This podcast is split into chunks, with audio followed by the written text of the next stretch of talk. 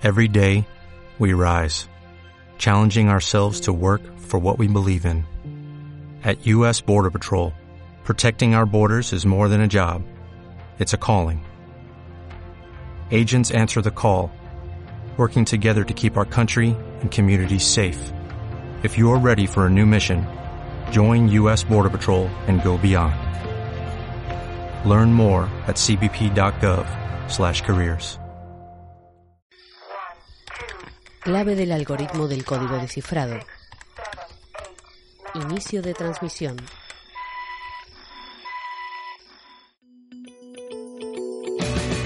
Has centrado en Código Dana. Con Irene Montero y Alf Gordon.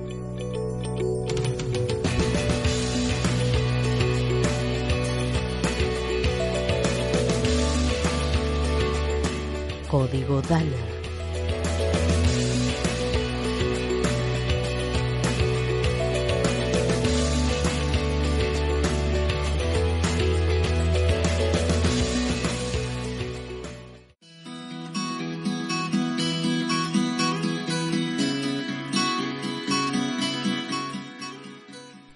Hola y bienvenidas y bienvenidos de nuevo a Código Dana. Bienvenida también Irene. Hola Alfonso y bienvenido a todos los que nos estáis escuchando al otro lado. Hemos empezado nueva temporada, como os habréis dado cuenta tenemos también nueva entrada y tenemos nuevos temas para tratar.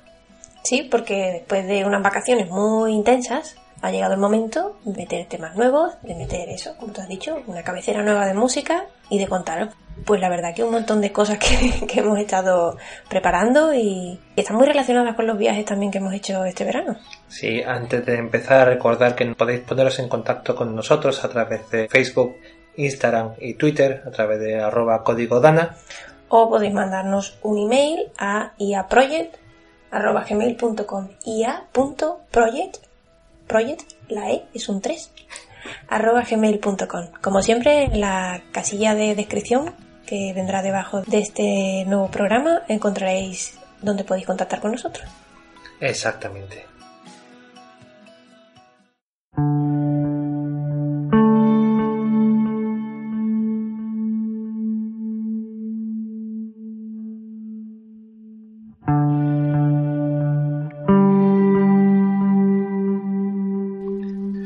Y hoy me gustaría hablar Irene, de las cosas que he aprendido este verano contigo en, estos viajes que hemos hecho.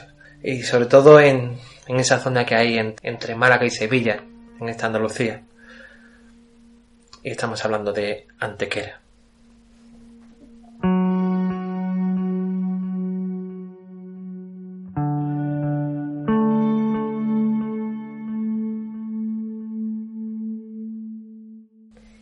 Y hoy quiero hablar de Antequera, porque hemos estado visitando, tanto Irene como yo, las zonas del paraje natural del Torcal.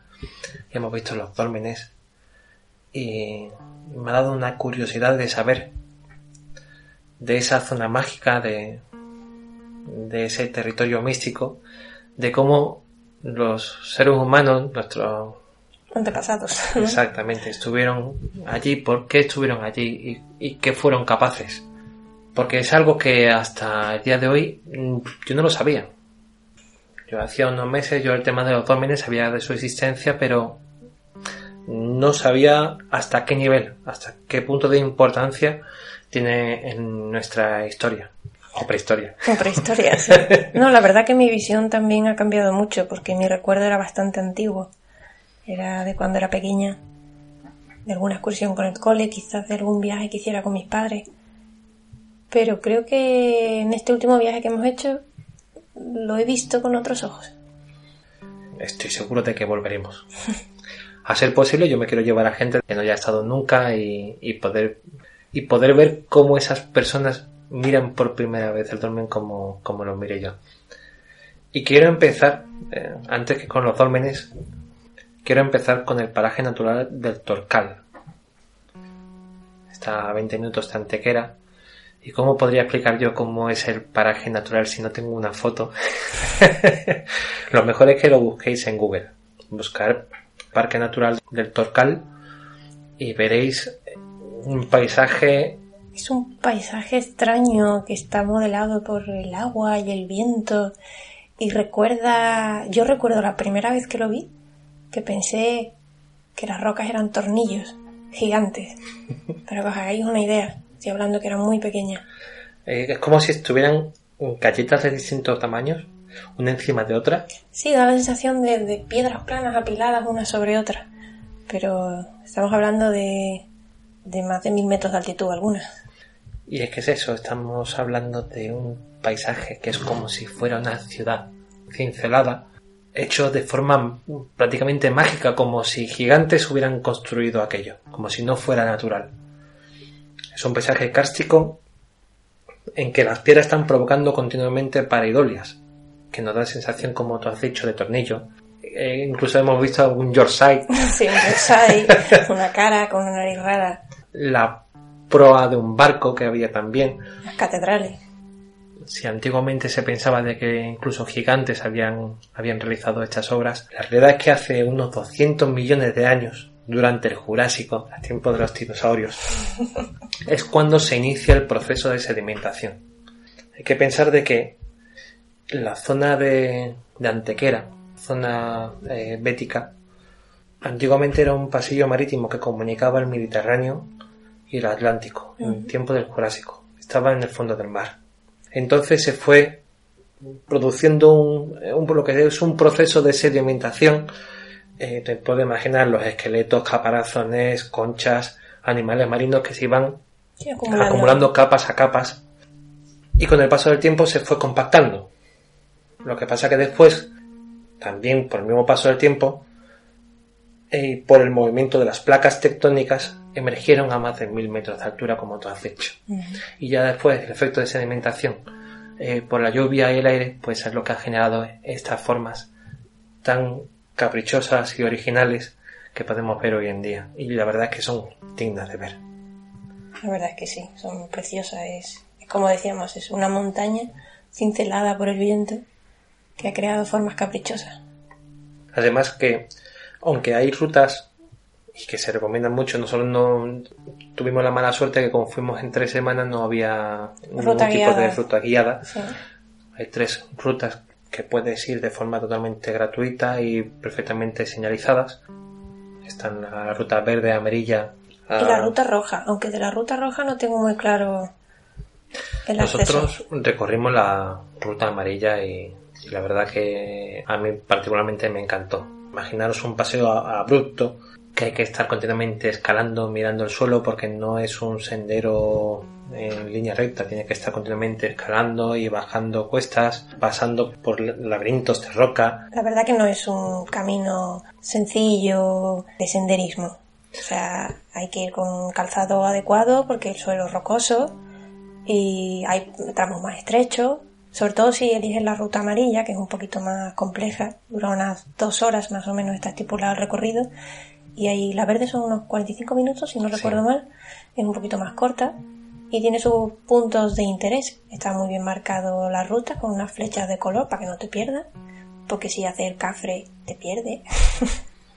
Pero se puede ver, se puede ver fauna, vimos cabras, montesas, vimos un montón de insectos propios de la zona, flora eh, autóctona.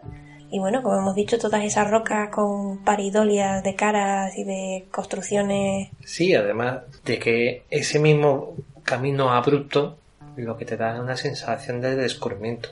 Esa sensación de cuando escalas y subes y desde que estás en lo alto de, de- Sí, de- y de pronto tienes una vista panorámica nueva de todo el Torcal. También hay tramos en los que se convierte como en una pequeña jungla porque se, se llena de vegetación verde. Sorpresivamente la temperatura baja mucho. Además lo notamos un montón. Es que la sierra ha sido declarada como zona especial para la protección de aves. Y vimos un águila perdicera, ¿Cierto? Lo que no tuvimos la oportunidad de ver, pero existe, es que además de las formas de roca tipo de tornillo, también existen formas naturales subterráneas, como simas y cuevas. Ah, sí. Pero claro, eso no hay acceso al público. Es que hay una sima de que pueden llegar a tener 225 metros de profundidad. Y también las de carácter horizontal, como te he dicho, de las cuevas. Y eso quiero hacer hincapié. Por ejemplo, la cueva del toro o la de Marinaleda, eh, que albergan importantes yacimientos prehistóricos, eh, con referencias al neolítico e incluso hasta de la edad de, la edad de cobre avanzada.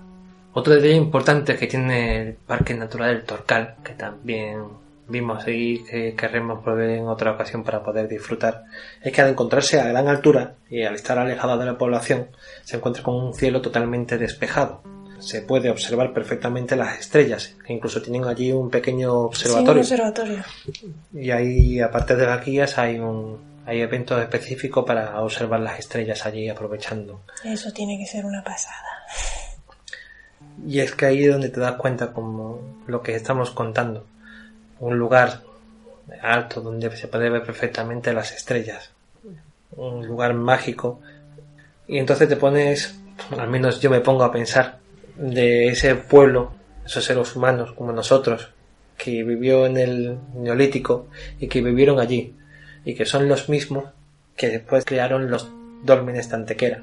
Por lo menos el dolmen de Venga, que es de la misma época que los yacimientos que han aparecido en el Parque Natural del Torcal.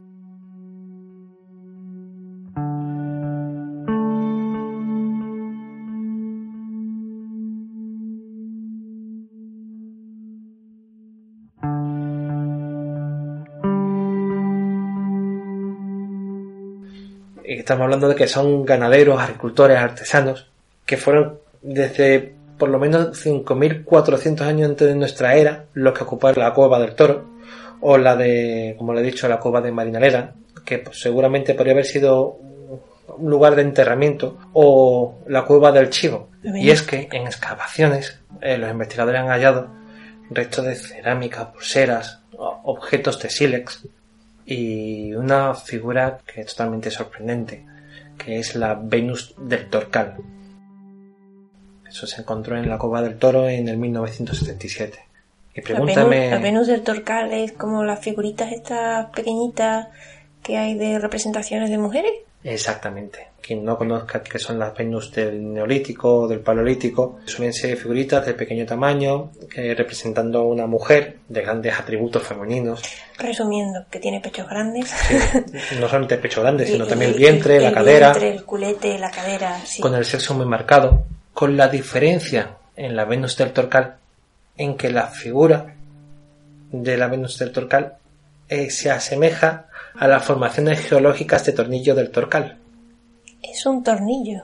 No es un tornillo, es, pero es la Venus realizada sobre una forma de esas de piedra que asemejan a un tornillo. Exactamente. A mi parecer, cuando yo veo la Venus del Torcal, me da la sensación que los hombres del Paleolítico, igual que nosotros hemos visto imágenes y hemos dicho se aparece a un Yorkshire, esos hombres vieron alguna de esas columnas que nosotros vemos de tornillo y vieron a la Venus, a su diosa de la maternidad o de la fecundidad o que es lo que se cree que era esas representaciones. Y fue una pareidolia más y lo reflejaron en, en esa pequeña estatuilla.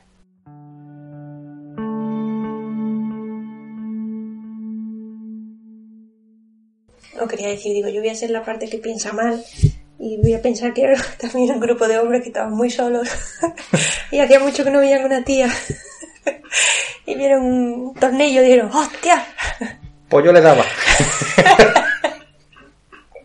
porque estoy intentando imaginarme, porque claro, yo he visto otras Venus antes y estoy intentando imaginarme como la estructura que vimos en el Torcal, pero intentando asemejar un cuerpo femenino. Imagínate el muñeco de Michelin con formas femeninas. Sí, más o menos, sí, así. Más o menos, sería así. De verdad, eh, Pero igual, igualmente, o sea, era igual que las Venus, tiene pecho, tiene... Hoy solamente la forma Sí, sí, sí. O sea, tiene, tiene su forma femenina, lo que pasa que dentro como si fuera, como hemos dicho, como de si galletas. apiladas, sí, como si fueran galletitas apiladas. Haciendo forma de, haciendo una forma de mujer. Hmm. Con su, cuando he hecho hincapié con los atributos femeninos, con, sobre todo con el sexo muy marcado, en este caso también tiene su raja. Sí, tiene su chochete. Ahí está. Bien pronunciado. Ahí está. Que se sepa ahí que era la diosa buena. Es que la cuestión es que según las dataciones, puede llegar a tener esa imagen unos 7.000 años. Estamos hablando de una deidad de nuestra zona que tiene 7.000 años. En esa diosa, en esa deidad, es en lo que creían nuestros antepasados. Y podemos ver si paseas por el Parque Natural del Torcal, de dónde provenía esa idea. Eso para mí me resulta mágico. El poder meterme en la mente de, estos parientes lejanos del paleolítico y del neolítico que vivían allí. Y es que es eso lo, que quiero aquí venir a contar y a expresar que ya no solamente eh, hablar del parque natural o de los dólmenes, sino de... De lo que te inspira el hecho de estar allí dentro, de sentirte pequeñito, Exactamente. rodeado de esas paredes inmensas de roca, eh, con esas formas tan extrañas que no son habituales y no sé, imaginar cosas. Exactamente, y que en estos momentos no está habitado. El último poblado fue poblado de la Sepultura, que trabajaba en la cantera que había allí, pero que, como te digo, en estos momentos no, pero que desde el Neolítico, desde hace ya 7.000 años, el hombre ha acompañado a estas rocas. Han estado allí los romanos, los árabes. En la cantera también estuvimos dimos una vueltecita por allí. Estuvimos en una zona poco visitada, pero también teníamos la curiosidad de conocer el lugar. Y que después de, estar deshabitado la población de, la sepultura, ya solamente he visitado o por turistas, por pastores y antiguamente por bandoleros y por maquis. Mm. Porque también ha sido el lugar de guerra, y de batallas. Aprovechando el lugar estratégico. Es decir, que a mí me, me impresionó una cosa mucho del Torcal, que es una tontería, pero fuimos a ver la huella que había dejado el fósil, bueno, de varios fósiles de amonite. Sí. Y para poder acceder, no sé si ibas a hablar de eso, pero al...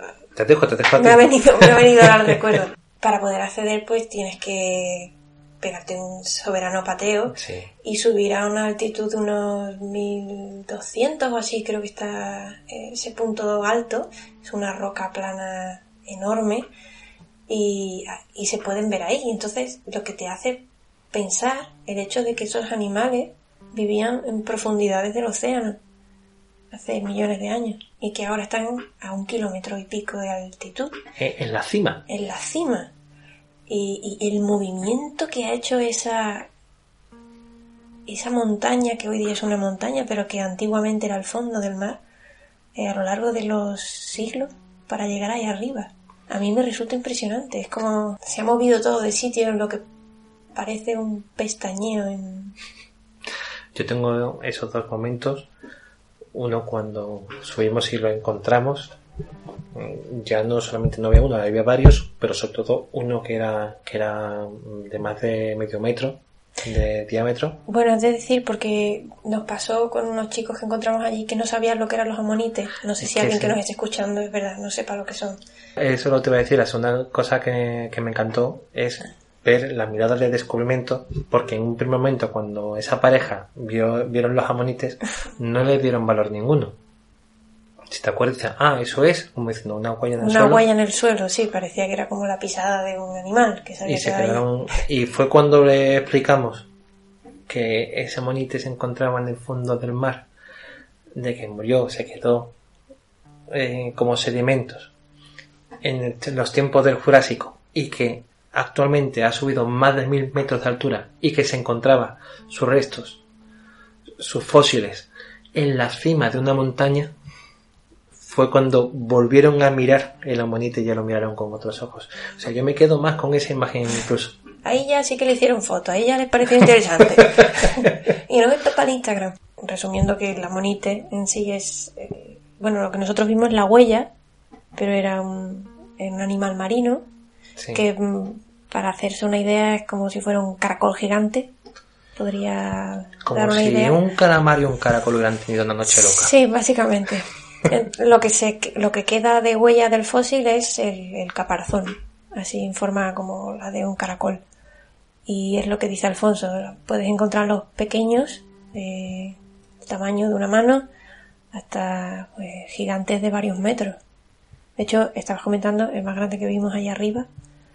Sí, por lo menos más de 50 centímetros de diámetro tenía. Y luego cuando te planteas que esos no sabemos si eran los animales más pequeños que había en aquella época. También decir que hay rutas guiadas de amonites. Y bueno, hablando de visitas, vamos a empezar con las visitas de, de los dólmenes que Mm. también hicimos allí en el lugar. Y creo que, igual que hemos explicado qué, qué son los amonites, pues vamos a explicar también qué, es, qué son los dólmenes. Muchos de vosotros lo sabréis, pero habrá alguno, alguna persona que no sepa exactamente lo que es un dolmen. El dolmen, en bretón, eso fue curioso descubrirlo, en, en, en bretón significa mesa grande. mesa grande de piedra. De piedra. Y un dolmen son dos menires en vertical y uno puesto encima. Si alguna vez vi- habéis visto Asterix y Obelix, pues básicamente lo que suele carga- cargar Obelix en la espalda es un menir, que pueden ser los pilares de un dolmen perfectamente. Lo que pasa es que un dolmen puede llegar primero eso, que es una mesa, pero puede ser cada vez más complejo.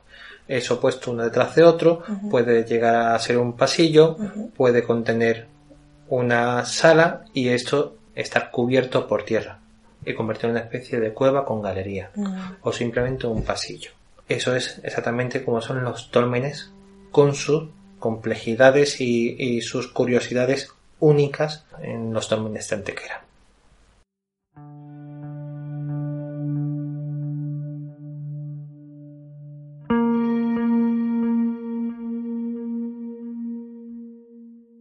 También decir que habitualmente se utiliza como tumbas o como templos funerarios, por decirlo de alguna forma. Sí, al menos supuestamente parece que están relacionados con ritos y la muerte. Sí, y además, decir que aunque os pueda parecer su edificación sencilla, su construcción es toda una obra titánica. Porque estamos hablando de gente del neolítico moviendo piedras de 100, de 200 toneladas. Un detalle que, que escuché de Javier Sierra es que durante la construcción del dolmen de Menga, por aquel entonces, en Egipto se estaba haciendo las pirámides. Hay gente que se está preguntando cómo es posible que se pudieran mover piedras de 4 y 17 toneladas en Egipto y todavía no sabe cómo se hizo.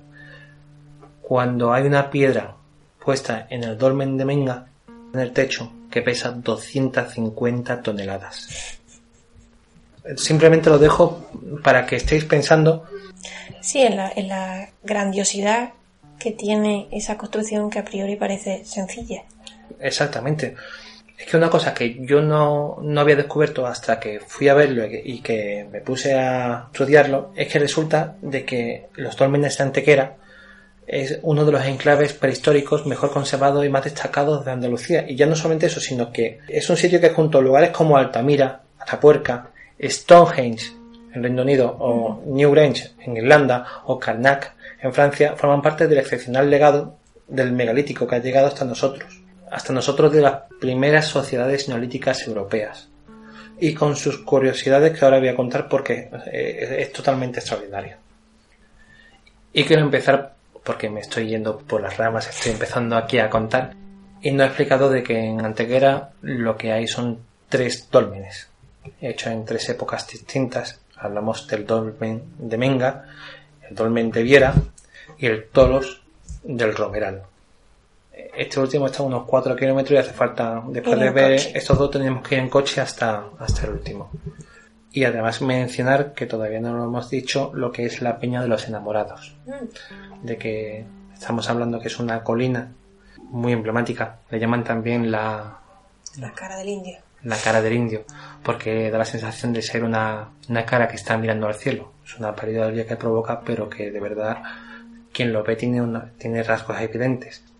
Y si nosotros somos capaces de verlo, es normal que la gente, que las personas del, del neolítico también lo vieran, que le atribuyeran atributos mágicos o místicos, de que pudieran ser cara de un gigante o, o de un dios.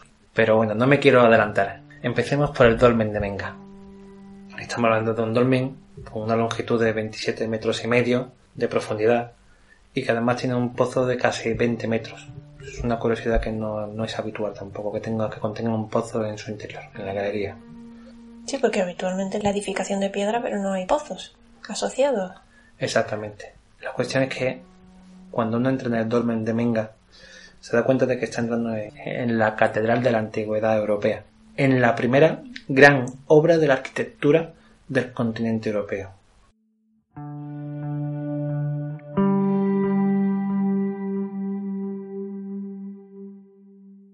El dolmen de Menga se compone de tres zonas. Un atrio, un corredor y una gran cámara funeraria. Hay ahora estudios que dicen que posiblemente no tuviera carácter funerario, con lo cual sería una construcción totalmente distinta al resto de dólmenes, que habitualmente siempre es por motivo funerario. Pero bueno, el detalle más característico que tiene el dolmen de Menga es cuando uno entra hasta el fondo y se da la vuelta. Y es que eh, si el resto de dólmenes habitualmente digo de los dólmenes de Europa y de África, de la mayoría de los megalíticos ibéricos, habitualmente están orientados hacia la salida del sol.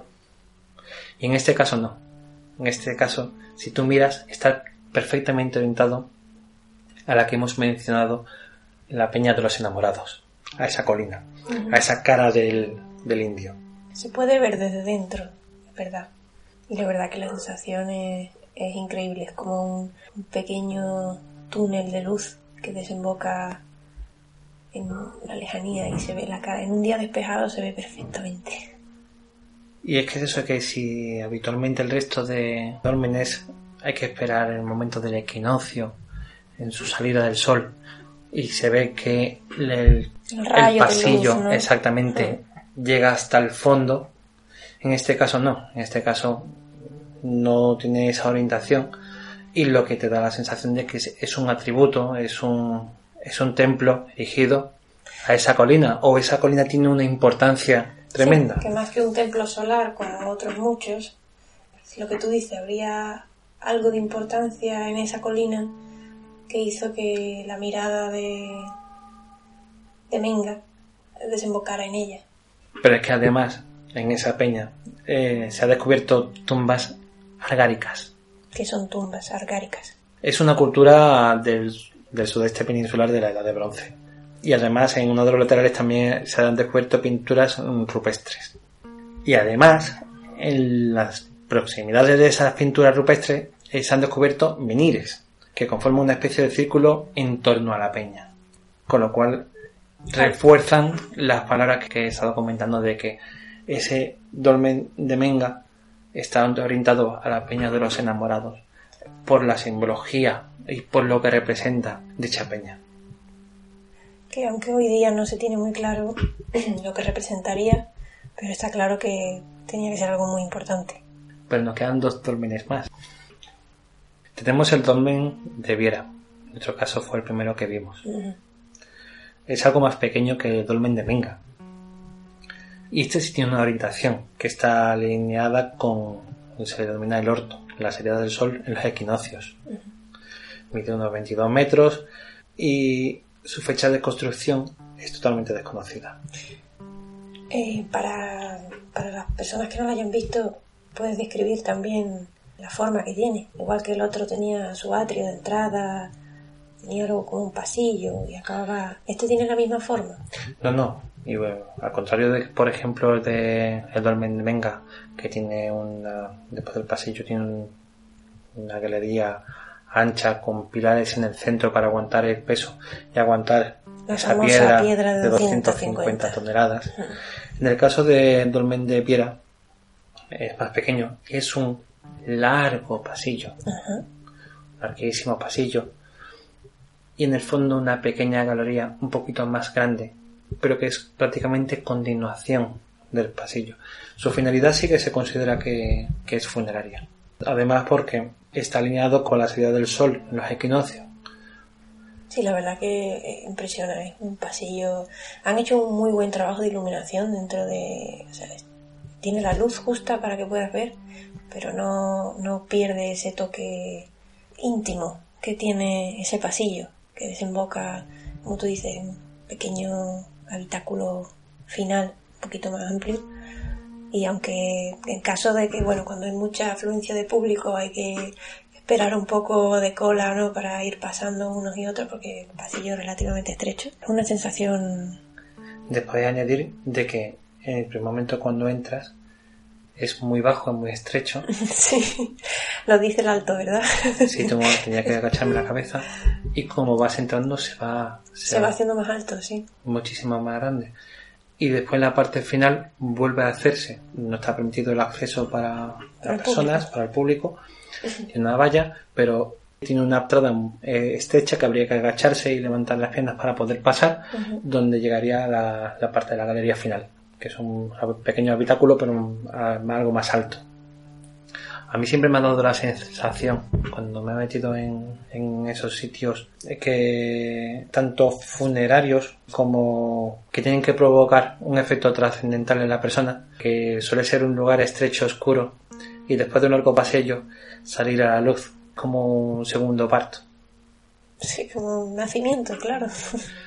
Y esa sensación me, es la que me dio cuando entré en el, en el Dolmen de Viera y más aún en el Tolos del Romeral, que es el último y que hay un detalle que seguro que tú no sabrás y porque lo he descubierto durante esta investigación. El Tolos del Romeral es el que está más alejado, hace falta ir en coche. Es un dolmen más largo que el de Viera porque tiene 34 metros de longitud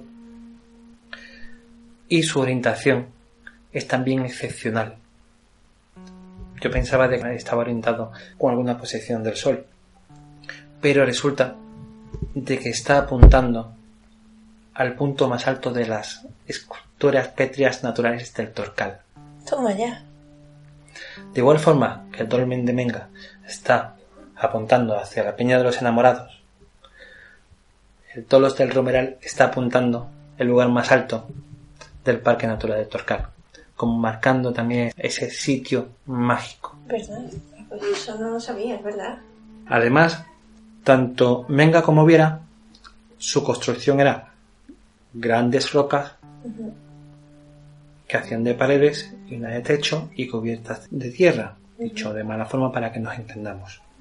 En el caso de, del Tolos del Romeral está construido con lo que se considera una futurística técnica arquitectónica de la época, porque eran, eh, si te acuerdas, hiladas de piedra. Sí, es verdad, sí. Posicionadas como ladrillos. Y cuando terminaba el pasillo que entraba en la galería, que eran dos cámaras, esas cámaras estaban hechas con esos ladrillos y haciendo una bóveda perfecta.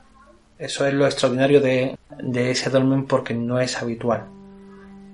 Y ese es también uno de los, como te he dicho, uno de los motivos de la monumentalidad de, ese dolmen.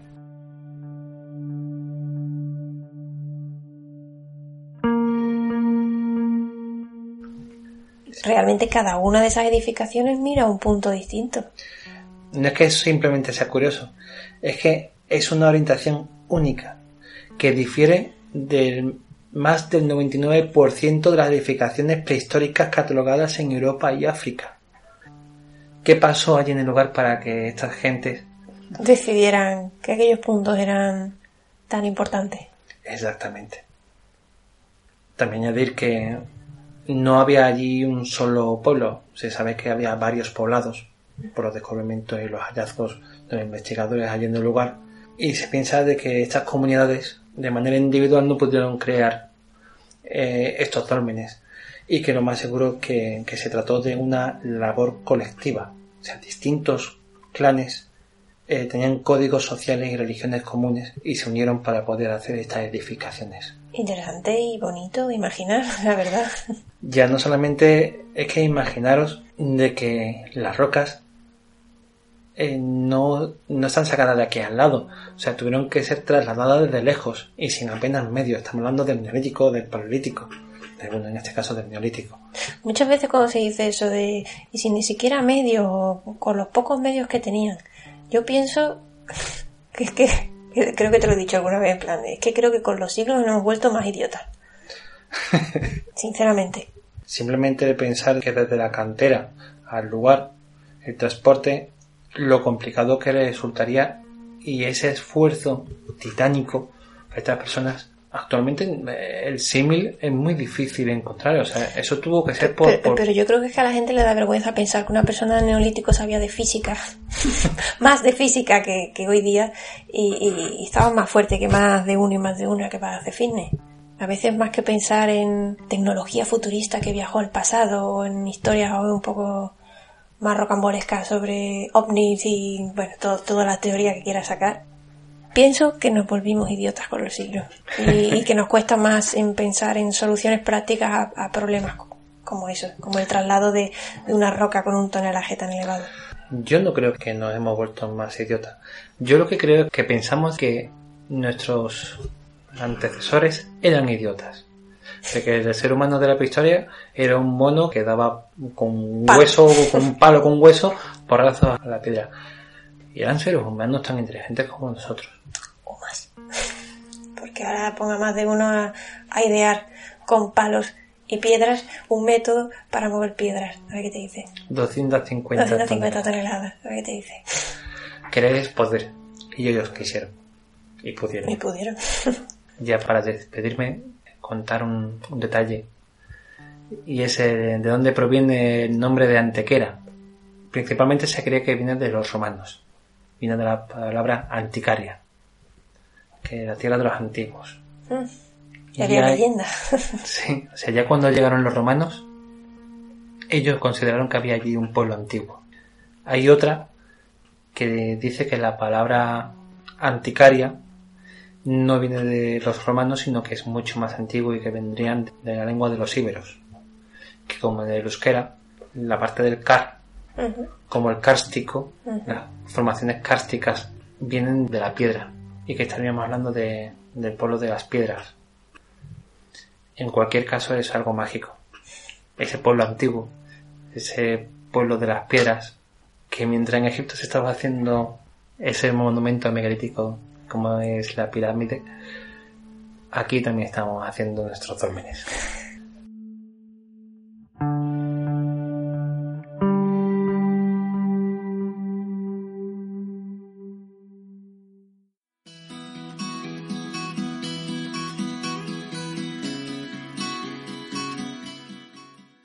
Y eso es todo, Irene. Pues muchas gracias por traer esta historia de este pueblo de las piedras, de su ubicación mágica y de todo lo que inspira el pasear por un paisaje kárstico y el descubrirte entrando en un túmulo y todo lo que puede inspirarte. Muchas gracias a ti, muchas gracias oyentes por, por darme la oportunidad de poder contarlo. Me ha hecho mucha ilusión. Y yo recomiendo, bueno, recomendamos encarecidamente que todo el que pueda ir al Torcal de Antequera y que pueda ir a visitar los dólmenes, por favor que lo haga. Y otra cosa que se me ha olvidado, cuando vayáis al dolmen de Venga, podréis nada más entrar a la izquierda. Mm, cierto. hay, hay imágenes talladas en la piedra, veréis cruces que mucha gente pensaría que, son cristianas y son representaciones del ser humano ya del tiempo de la prehistoria, así como una estrella de cinco puntas impresionante. Lo digo porque la gente entra y sale. Sí, pasan desapercibidas, la verdad. Si no sabes que están ahí, no se aprecian. Y son dignas de ver. Pues si tenéis la oportunidad, eh, id a hacer una ruta de senderismo por el Torcal o, o ir un fin de semana a hacer alguna de las rutas guiadas y no dejéis de visitar los dólmenes que además ahora son patrimonio de la humanidad. Y sentirse orgullosos. Sí. Porque somos parte. Muchas gracias, Irene. Muchas gracias, Alfonso. Muchas gracias a todos ustedes. Y volveremos el mes que viene con más historias. Esto ha sido Código Dana.